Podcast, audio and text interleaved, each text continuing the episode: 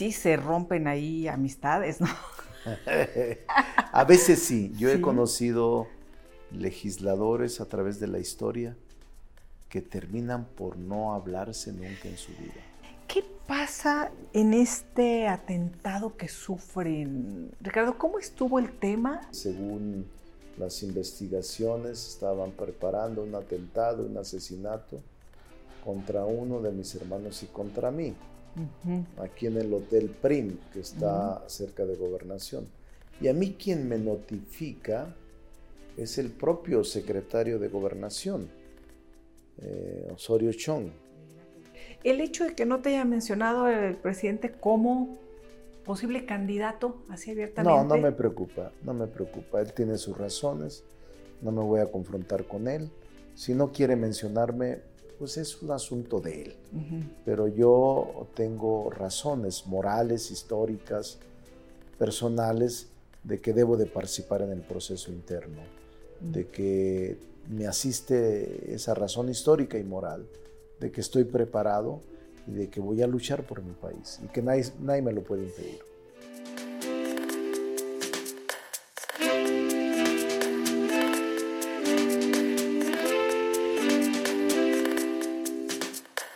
Qué gusto que nos acompañen. Hoy estaremos platicando y conociendo un poco más a un hombre que ya la mayoría conoce, porque es muy mediático y además pues muy bueno en redes. Ricardo Monreal, ¿cómo estás? Qué gusto. ¿Cómo estás, Elisa? Me da gusto Igualmente. recibirte aquí en el Senado de la República. Mucha actividad, ¿no? Sí, sí. Estamos sí. oyendo ahorita ahí el sonido de tin, tun. Es que el llamado al pleno. Sí, ¿o es que hoy hay comisión Ajá. permanente y ese timbre es para llamar a votar, Sí. que hay asuntos importantes que discutir y votar en el Pleno.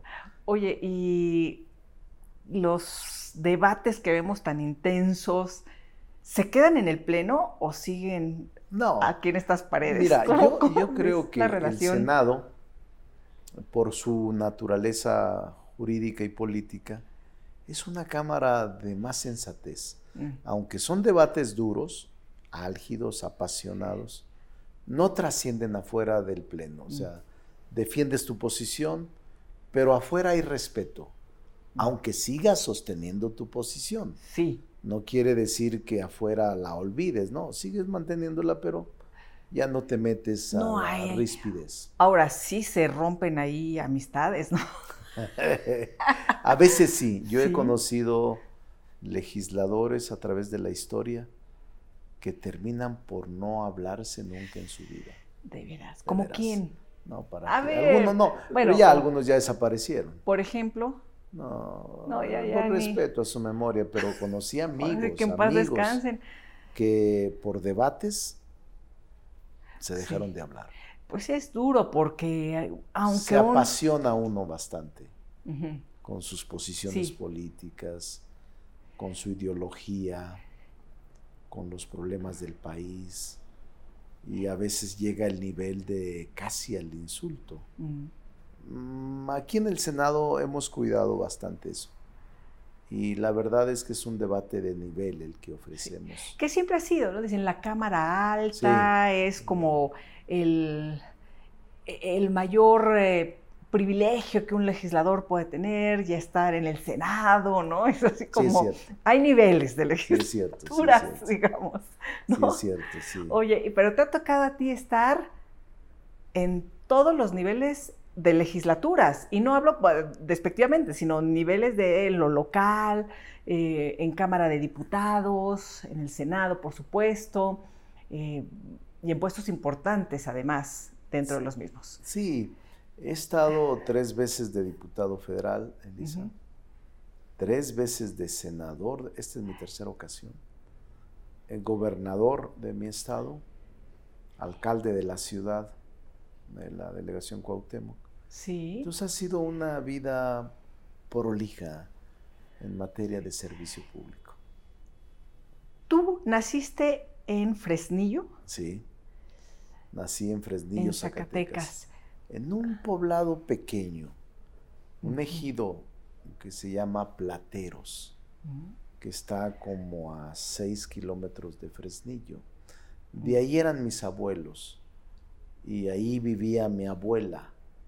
Y mi madre nació ahí, entonces mi madre se aliviaba con parteras y ahí íbamos a, plateros donde se aliviaba, así decían cuando daban luz o cuando concebían y mi abuela la cuidaba. Entonces yo nací ahí en Plateros, en la casa de mi abuela. Oye, tu abuela, pues es una imagen importante para ti, ¿verdad? Sí, sí. porque ¿Cómo se llamaba? Dominga. Sí. Mi abuela. La abuela Dominga, ¿verdad? Mi abuela Dominga era una santa. Y era de carácter, era del matriarcado. Mm.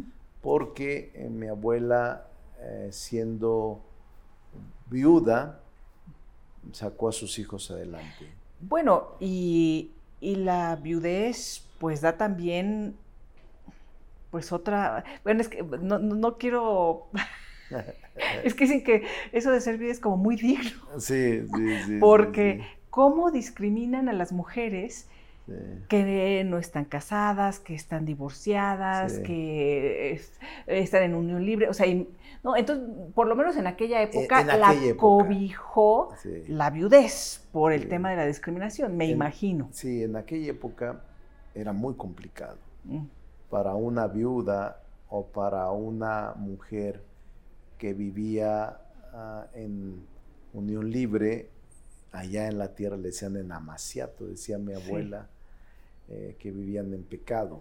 Mi, mi, abuela era viuda, pero era muy católica. Eh, y entonces, pero de carácter, por eso ahí tiene muy clara la cultura del matriarcado, mm. porque era ejidataria, incluso de las primeras ejidatarias ah.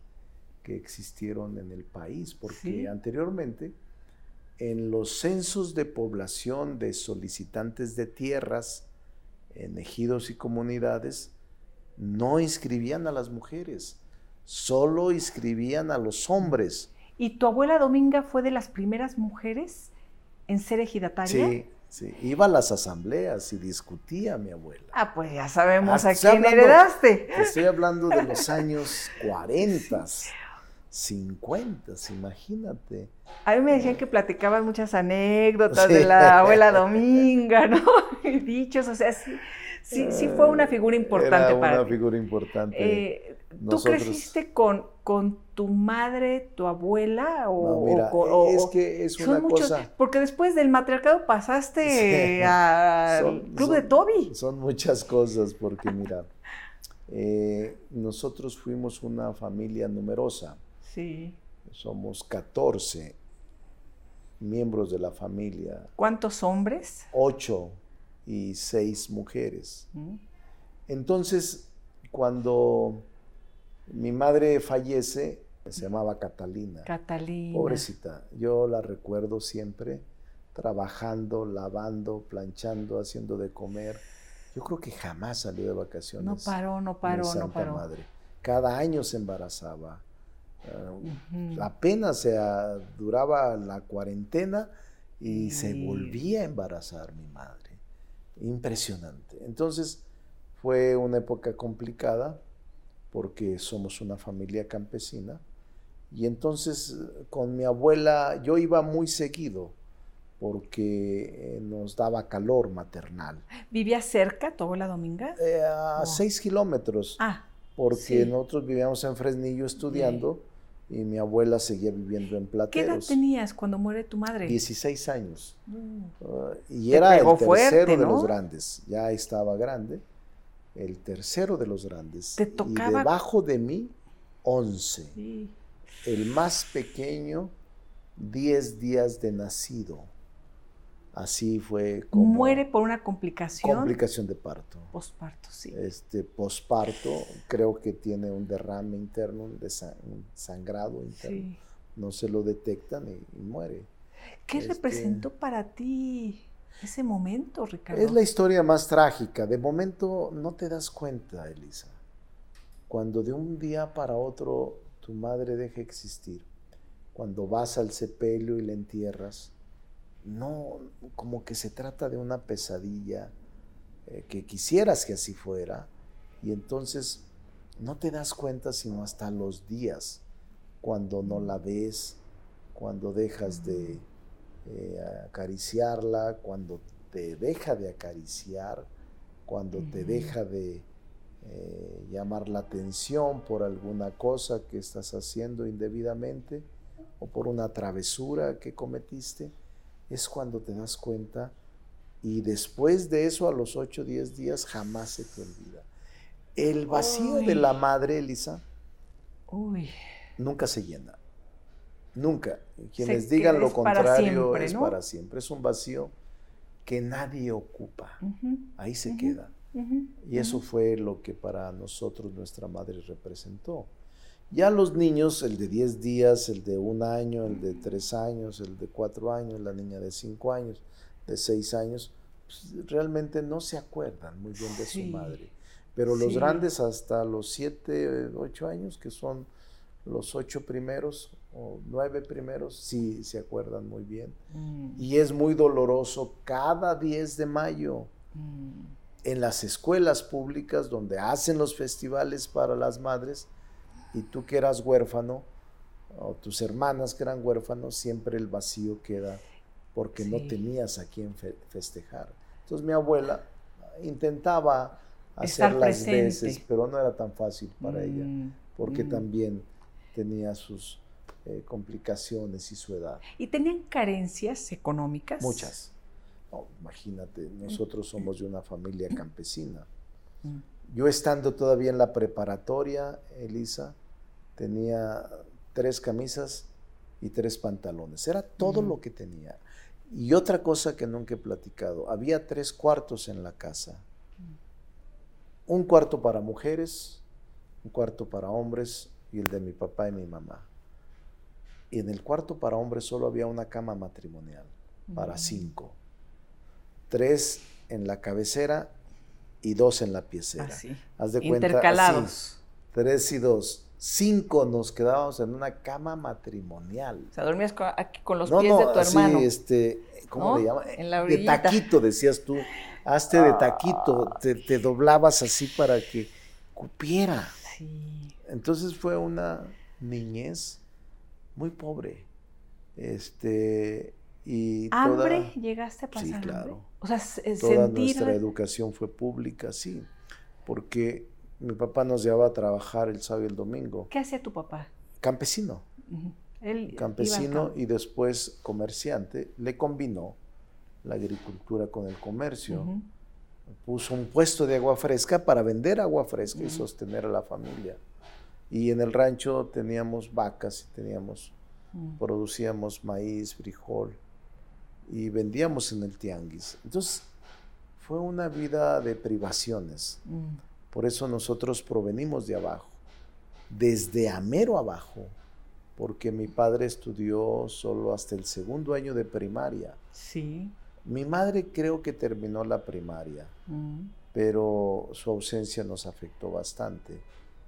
Y toda nuestra vida nos dedicamos a trabajo. Entonces imagino que fuiste de los primeros o el primero en tener una educación superior. Sí. Era el tercero. Mi hermano mayor es ingeniero agrónomo. Eh, y la segunda es doctora, Leticia. Primero se llama Candy. Candy, la segunda Leticia y luego el tercero. Y mi padre tuvo, a pesar de que hasta estudió hasta el segundo año de primaria, esa fue su máxima expresión académica tenía muy clara su visión de la vida y él casi nos obligó a estudiar. Fue el gran impulso. El gran impulso. La gran decisión de tu padre. Todos estudiamos y todos son profesionistas. Mm. Hay abogados, doctores, veterinarios, este, cirujanos dentistas, ingenieros. Oye, las comidas, las navidades. las navidades eran. Eh, entre nosotros ya no necesitabas más. Se armaba la chorcha ahí. Hacíamos fútbol, básquetbol, equipos de unos y otros. Era impresionante. Las fiestas de Navidad y de Año Nuevo eran sí. ¿Y se llevaban bien o, había rencillas fuertes? Sí, también peleábamos, los hermanos también peleábamos. Este, Pero toda mi familia, los hermanos de mi papá también son familias numerosas. Entonces en el rancho se juntaban los hermanos de mi papá y las hermanas y sus hijos y éramos ciento y tantos. Una cantidad impresionante. ¿En qué momento sales de, Zacatecas? Estudio la preparatoria en Fresnillo, Zacatecas. Me voy a la universidad a Zacatecas. A los 16 años estudié, inicié la universidad y salí a los 21. Muy jovencito, derecho. Derecho. Terminé de abogado a los 21 años, porque la preparatoria era de dos años y yo entré antes de los seis años a la primaria. Entonces salí a, las, a los 11 años de la primaria, a los 14 de la secundaria y a los 16 de la preparatoria. Y a los 21 de abogado. Y a los 21 me vine a la Ciudad de México a estudiar eh, la especialidad, la maestría y el doctorado becado por la UNAM. En la UNAM. En la UNAM. Llegué aquí en el 82 y viví en Vertis, en la Narvarte, viví en Copilco, viví la última vez con el temblor en la calle Colima. Eso te iba a decir, te tocó el 85. Ahí vivía en la Colima. ¿El día de tu cumpleaños? Calle Colima, el día de mi cumpleaños. El día de tu cumpleaños. ¿En dónde te tocó? en la UNAM. Ya estabas ahí muy temprano, eran las 7 de la mañana. Estaban en clases, tenía clases ah, presenciales de 7 a 11 todos los días. De 7 a 10 un día y 7 a 11 otro día. Entonces eh, había ido a clases. Mm. Y fíjate una cosa tan curiosa que ese día no quería ir porque era mi cumpleaños. Era viernes. Sí. Jueves. jueves. Jueves 19. Bueno, jueves. Sí. ya era el fin de semana. fue la réplica. Y dije yo, sí. ah, sí es cierto, porque aquí estaba en la CNC. Y entonces el jueves 19 dije, no, no voy a ir en mi cumpleaños. Pero qué bueno que fui porque donde vivía, era en la Roma, también se desplomó. Pero el edificio donde vivías o... Toda la parte esa de la Roma, en la esquina con insurgentes, terrible. Sí, sí. Todo se desplomó. Es más, ya no me dejaron pasar por mis cosas, porque ya eh, cuando venía de la escuela, de la UNAM eran como las 10 de la mañana, pero ya era todo un este, tragedia, todo el mundo estaba dando cuenta, y ya no nos dejó pasar el ejército porque acordonaron desde viaducto sí. Para acá, ya no nos dejaron pasar. Terrible. Fue terrible. Entonces, este, terminé el doctorado ese año. Terminaba el doctorado el 85. ¿Ya estabas este, trabajando? Ya estaba trabajando. Yo trabajé mucho desde, bueno, desde que entré a la universidad estaba en un juzgado de meritorio, fui secretario del juzgado, un juzgado penal con un juez que se llamaba Eugenio Guerrero, mm. creo que, no sé si todavía viva, mm. pero luego de él me fui asesor jurídico a una organización campesina. Mm. y luego después de esa organización campesina me vine aquí a México, estudié y daba clases en la Escuela Superior de Turismo. Y luego daba clases en la UNAM, hora clase, y luego trabajé en la Cámara de Diputados. Ahí es donde... De auxiliar de un diputado. Ahí es donde empieza tu carrera Empiezo política. Ahí, eh, me voy a la Cámara de Diputados con un diputado de Zacatecas, se llamaba Antonio, debe de vivir todavía, sí vive, Antonio Herrera Bocardo. Mm y este, de ahí me nace el ser legislador, mm. porque veía los debates, me encantaban. Estoy hablando a los 22 años. Y ahí me nació el amor por el poder legislativo. Dijiste, de aquí soy, ahí. Y en el 87, cinco años después, fui diputado federal. Sí. Cinco años después, cuatro años después. Eh, pues no, obviamente, pues muchísimos eh, políticos, políticas se formaron en el PRI.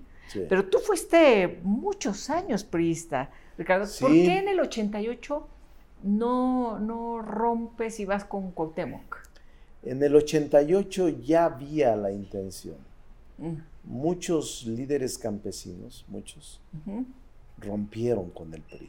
Porque te sientes un hombre de izquierda, eres un hombre de izquierda. Me formé en la izquierda, mi papá se formó en la izquierda, sí. Eh, yo me formé en la izquierda en preparatorias populares, en universidades populares. Y en el 88, cuando se constituye la corriente democrática por Cuauhtémoc, Porfirio y Figenia, eh, estoy a punto de irme mm. en esa época. No alcancé a irme porque me propusieron ser candidato a diputado federal mm. por el distrito de mi tierra. Entonces lo acepto, pero ya desde entonces hubo muchos desprendimientos. Yo creo que ganó Cuauhtémoc Cárdenas este, en ese momento. O sea, hubo tanta fuerza y venían muchos del sector campesino. ¿Te arrepientes de no haberte ido no, en ese porque era mi tiempo, yo conocía los ritmos. Sí. Fui diputado en el 87 y luego senador en el 91 y luego en el 97 volví a ser diputado. Sí. ¿Con qué presidente te sentías más identificado? Bueno, fíjate que yo eh, conocí bien eh, a Miguel de la Madrid, a Carlos Salinas, a Ernesto Cedillo. Los conocí muy bien. Este, bueno, cambian, cuando llegan al gobierno cambian bastante.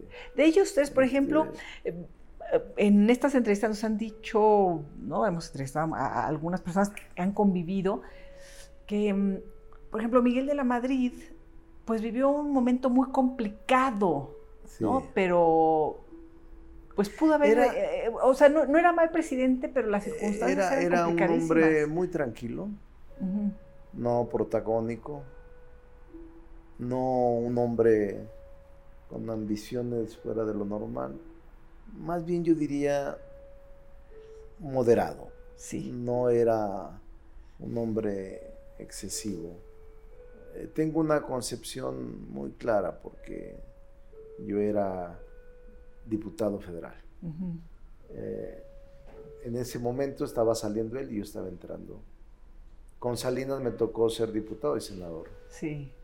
Y era más audaz, más protagónico, era muy dinámico.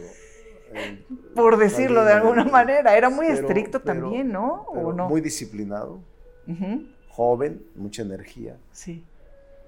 Y con Cedillo ahí rompí con Cedillo, porque él fue el que no permite que participe en el PRI para ser gobernador de mi tierra. Sí. Y es cuando conozco al presidente López Obrador, mm. en 1997. ¿Por qué Cedillo no quiso? Porque él tenía otra opción y porque yo fui a presentar un libro. Me invitó la autora del libro que es Manu Dorbenier. Eh, Manu Dorbier, sí. Manu Dorbier. Eh, ella presentó un libro que se llama La neta del planeta. Sí. En donde este, hablaba mal de la esposa del presidente y del presidente. Entonces el haberlo yo presentado, aunque fue a presentarlo y defender a la señora, Híjole. les ofendió. Era una, era una presidencia y les ofendió. Y eso fue el motivo por el cual me eliminaron. Y mm. obviamente se desquitó al no permitirme participar. Mm. Y fue cuando conocí al presidente López Obrador, un hecho afortunado en mi vida pública, con el que he estado desde entonces, 1997. Sí. Y ya de ahí me propuso ser candidato a la presidencia después de un referéndum, después de plebiscitos que se realizaron en Zacatecas, acepté y con el apoyo de él, el apoyo de la gente, fundamentalmente de los zacatecanos y las zacatecanas, ganamos la elección en 1998. ¿Con quién te llevas mejor?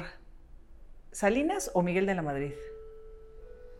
No, me lleva bien con los dos. Incluso con Salinas no llevé mala relación.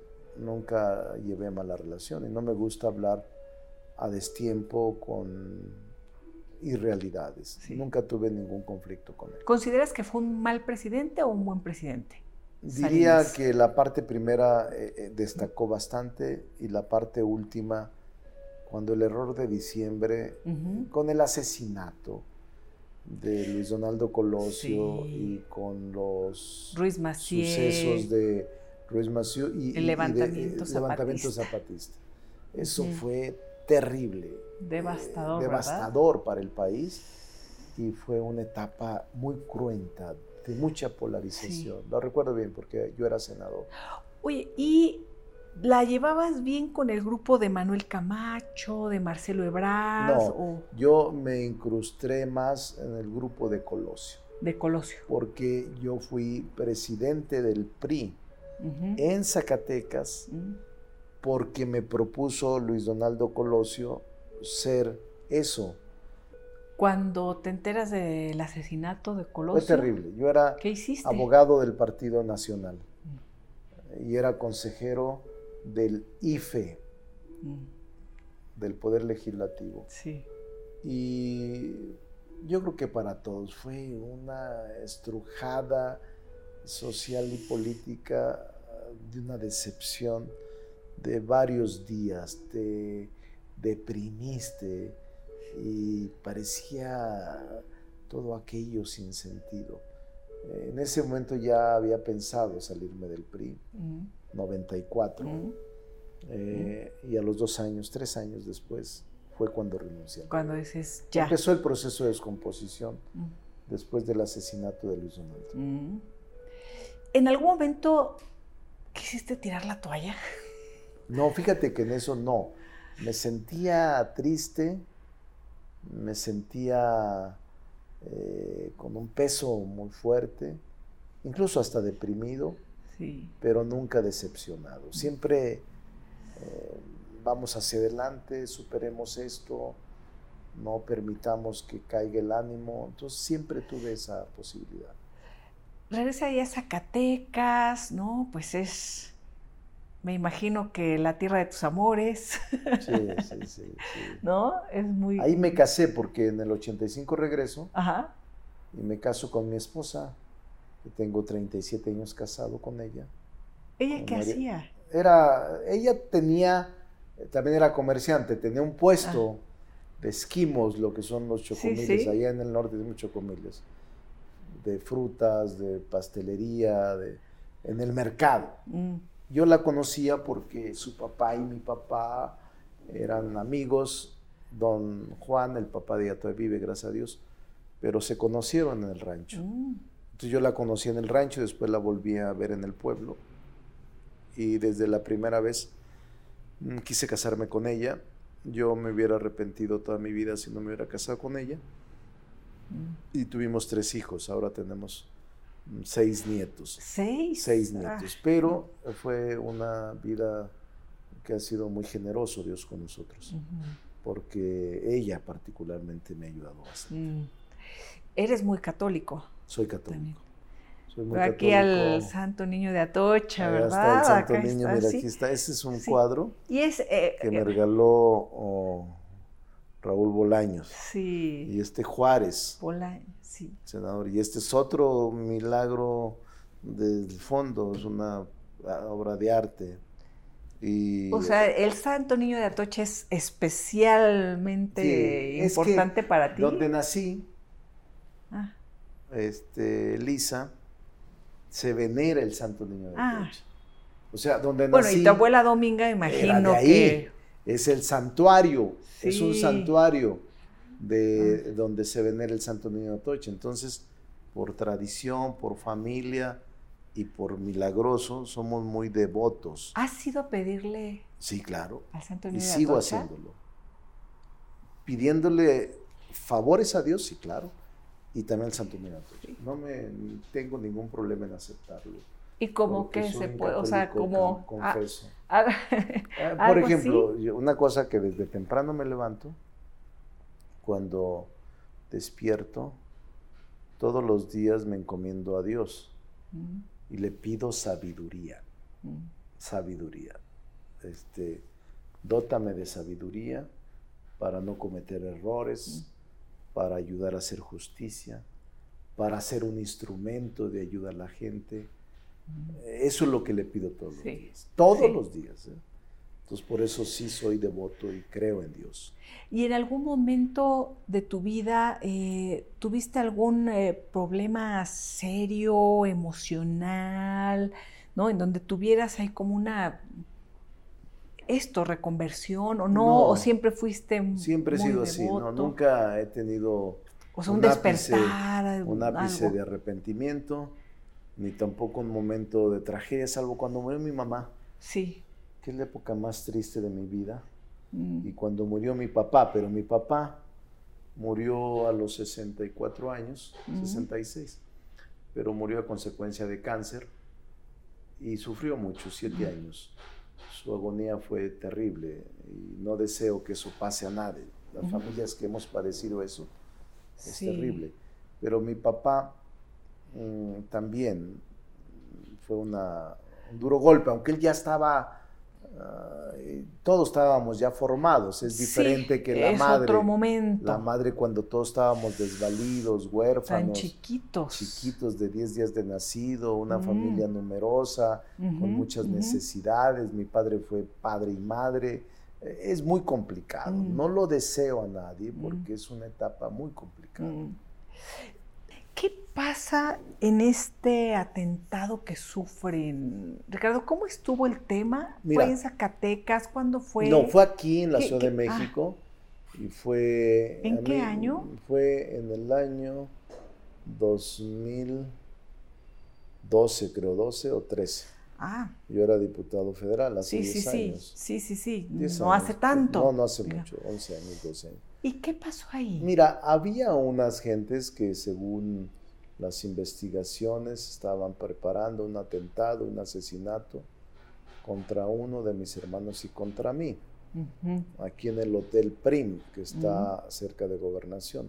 Y a mí quien me notifica es el propio secretario de gobernación, eh, Osorio Chong. Miguel Ángel Osorio Chong. Que ah, me habla por teléfono y dice, me urge verte, es una cosa urgente.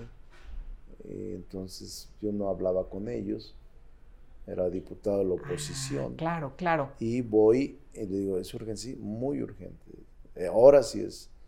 Y entonces ya me enseña grabaciones eh, del sistema de, espionaje, de investigación, del CISEN.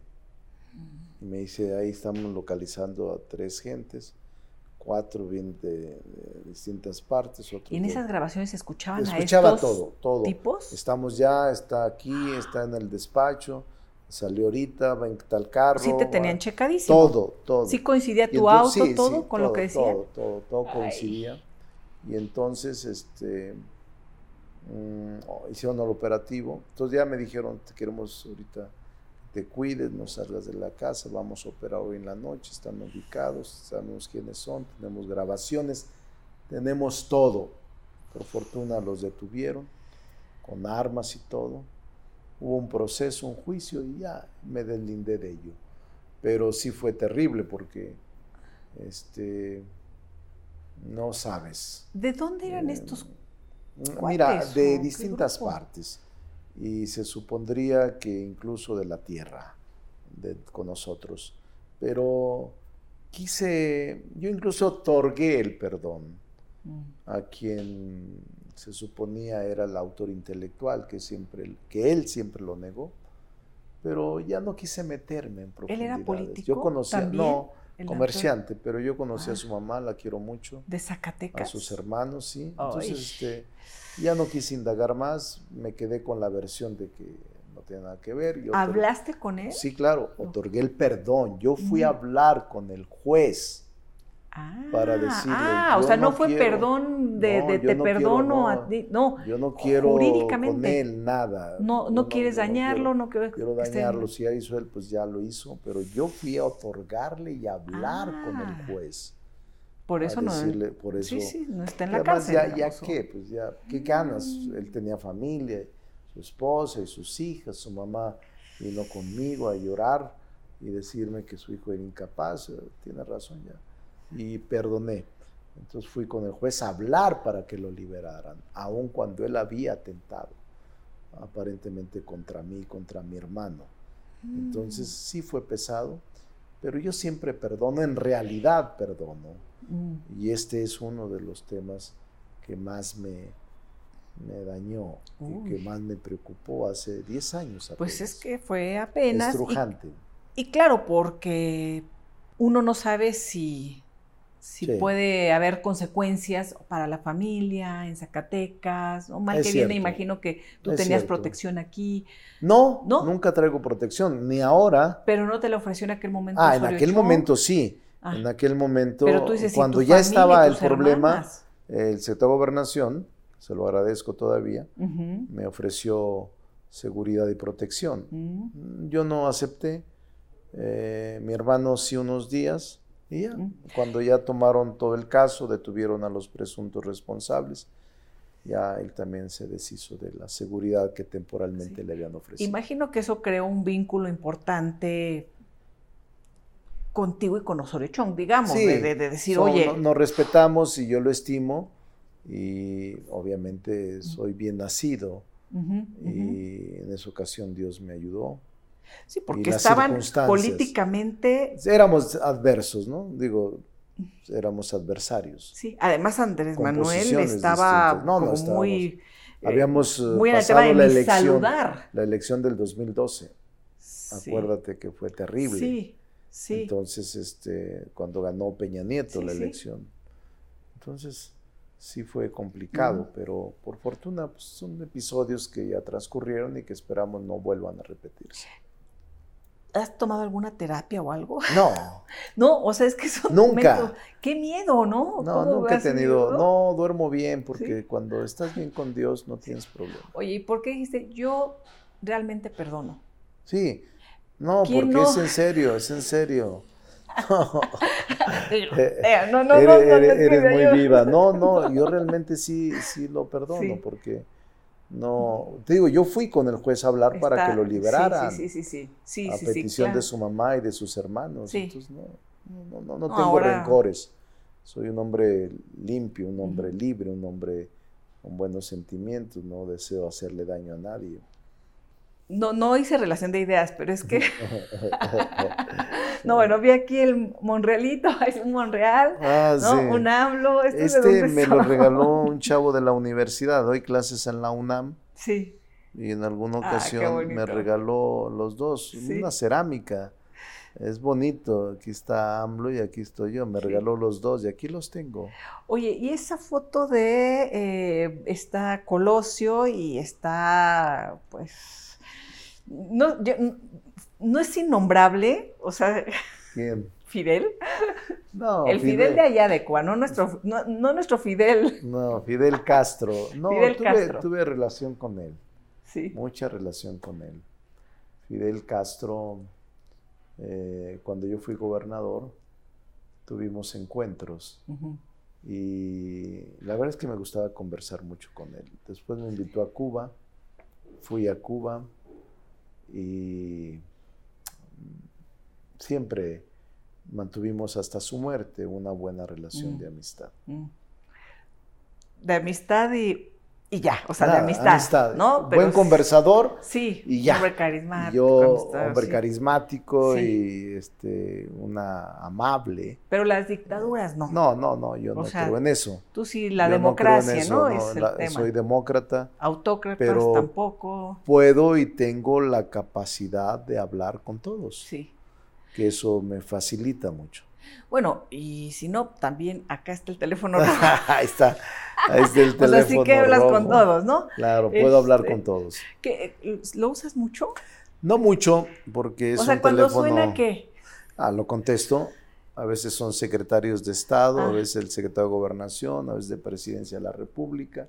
Es un teléfono directo de los secretarios de Estado, de gobernadores y de eh, cierto nivel de funcionarios director del seguro, director de Pemex, ah. director de... O sea, todos tienen su teléfono rojo. Tienen una red, sí, una red. Y ¿Qué, qué, qué, interesante que se mantenga esa tradición del teléfono rojo, Fíjate que yo cuando era opositor creía que no existía.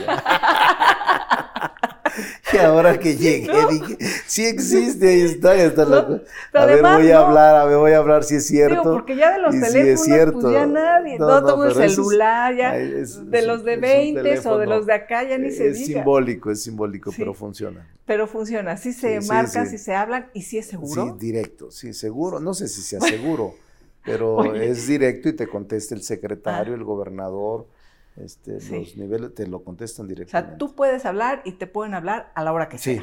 Sí.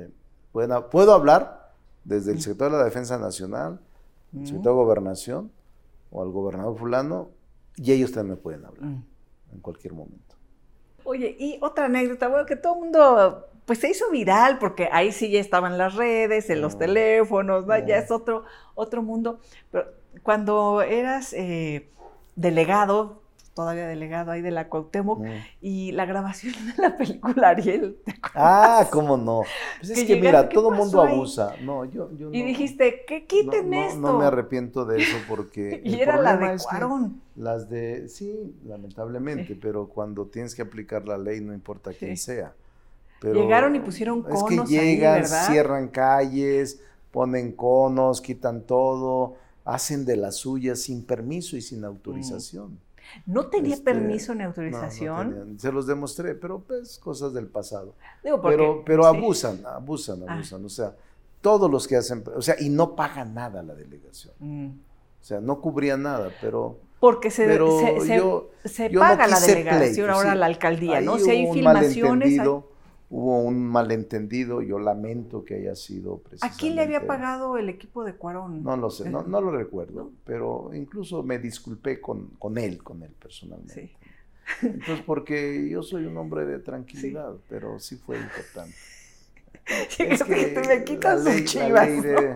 yo sí creo en la ley. Oye, eh, bueno, y después se da este episodio que dice, no, no, no, y nosotros hemos pedido a nivel federal o cosas así, pero bueno, eh, sí se debe de pedir permiso no, a es las alcaldías. Todo, todo se tiene que. Eh, este, y, por supuesto. No puede haber de ninguna manera excesos de la autoridad, pero todo ciudadano tiene que cumplir con la ley. Eso es lo que. Y ya después hablaste con él. Hablé con él, se resolvió. Muy amable, se resolvió, ¿no? Sí, se portó muy bien. No tengo dificultad con él. Se resolvió, que es lo importante. ¿Te invitó a la premier? No, claro que no. No, no, claro que no. Pero además te digo, yo le pedí disculpas y sí. fue todo. A veces cuando uno comete errores hay que reconocerlos. Ya después viste la película y dije, bueno, quedó bonita. quedó bonita. Se veía bonita la calle, estaba muy bonito. Me gustó. Valió la pena. Me gustó, más allá del malentendido. Bueno, y de que no pagaron. Me gustó, me La delegación. Yo no recuerdo cuál fue el problema, pero había alguna dificultad.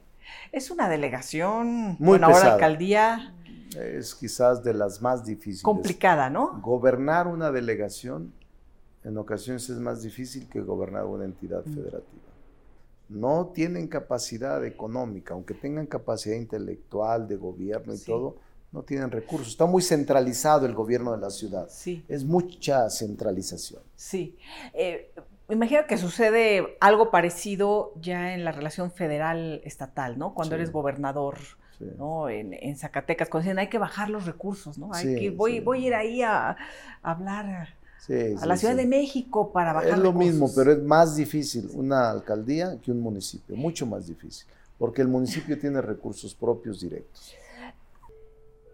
La detención de un hombre como del Río Virgen, que está en una posición importante en el Senado, que tiene muchos amigos y amigas y lo detienen en Veracruz. ¿Fue un mensaje para Ricardo Monreal? Fue una canallada, dejémoslo ahí, una injusticia, un acto arbitrario del gobernador de Veracruz. Porque no digo de la fiscal ni del juez, es una mm. orden del gobernador. Y así como él hay cientos detenidos mm. injustamente, que mm. son inocentes en Veracruz. Y eso es verdaderamente lamentable porque no ganamos para eso, no luchamos para eso. Está que la presidenta del Instituto de Transparencia. No, hay mucha gente, mucha, mucha gente. Sí, ¿verdad? Bueno, ahora. exfuncionarios, hay mucha gente detenida injustamente. Uy. Eh, bueno, toda una historia Veracruz, otro tema, ¿verdad? Pero, es otro tema. Pero no fue un mensaje para ti. No lo sé, pero todos los días recibo mensajes, no sería el único, estoy acostumbrado a la adversidad mm. y por tal razón no me preocupa. Estoy ¿De algunos adversarios políticos? ¿De sí, varios? De todos, porque la competencia política sí es, Elisa. Entonces no me extraña. Mm. Y estoy preparado para enfrentar y para resistir. Viene un momento complicado. Sí, viene difícil, pero igual que los demás. Nunca ha sido mi vida fácil y siempre he tenido que luchar contra la adversidad. Ahora será otro momento igual. ¿Te vas a mantener firme en temas que no son necesariamente los que impulsa el presidente López Obrador o los que defiende López Obrador. No, voy a defender el tema del siempre. INE, de la Sí, hay que defender a la gente, las demandas sociales, lo que nos parezca más conveniente para el país, lo que parezca mejor para la patria. Ahí no vamos a cambiar. Morena abarca todo, ¿no? Es un poco como el PRI de antes, en ese sentido, donde, pues, pues como es muy poderoso, también atrae sí, pero, a mucha pero ahorita eh, es su mejor momento, la fortaleza de Morena. Sí. Pero también así han caído grandes imperios. Si no tenemos el cumplimiento de las demandas, si no satisfacemos la demanda de la gente, si no ayudamos a la población, si fallamos a la población, también mm. nos vamos a alejar de la posibilidad del triunfo y de la ratificación mm. del triunfo electoral. ¿Se está alejando Morena como partido de todo esto que me acabas de decir? Mira, yo espero que eh, haga un alto y haga una reflexión antes de que sea la crisis más profunda, porque no hay eh, partidos para siempre. Mm. Si no tenemos la capacidad de ofrecer respuestas a los ciudadanos, la gente empieza a perder la confianza y el apoyo. El hecho de que no te haya mencionado el presidente como posible candidato así abiertamente. No, no me preocupa, no me preocupa. Él tiene sus razones, no me voy a confrontar con él. Si no quiere mencionarme, pues es un asunto de él.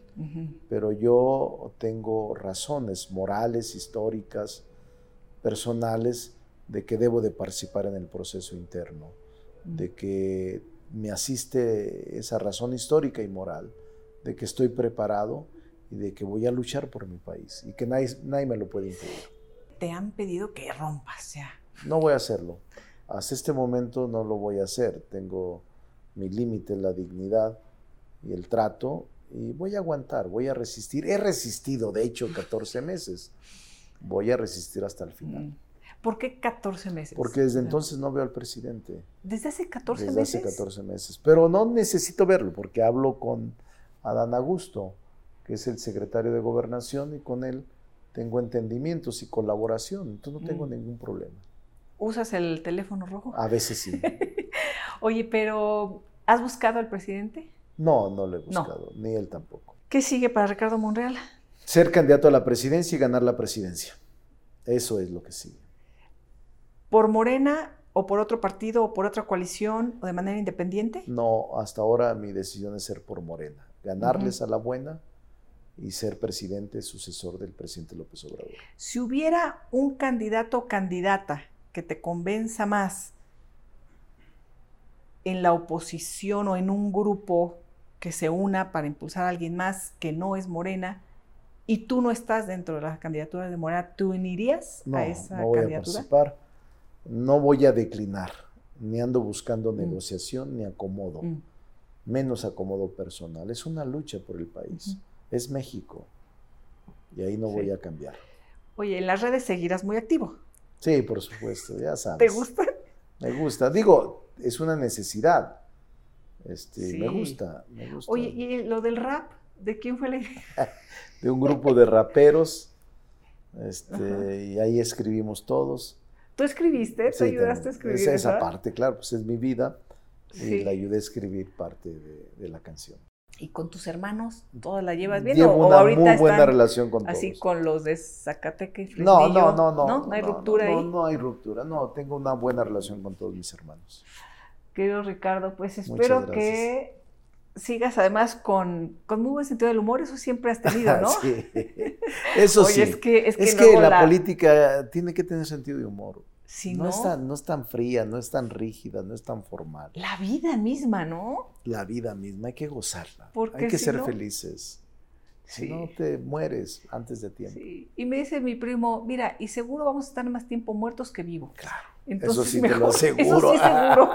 Eso te lo aseguro. hay que ¿eh? disfrutarla. Hay que disfrutarla. Muy bien, Elisa. Gracias, gracias, Muchas gracias. Ricardo. Eh, que sigas disfrutando todo, todo lo que haces. Y bienvenida al Senado. Esta es mi oficina, aquí Sí. en la Junta de Conexión Política. ¿Seguirás No lo en sé. la Junta? de Pues está también Vamos, ahí, están las grillas, ¿no? Normal, normal, ¿Sí? normal. Así Ah, a es de veces ya estás. es- Muy bien.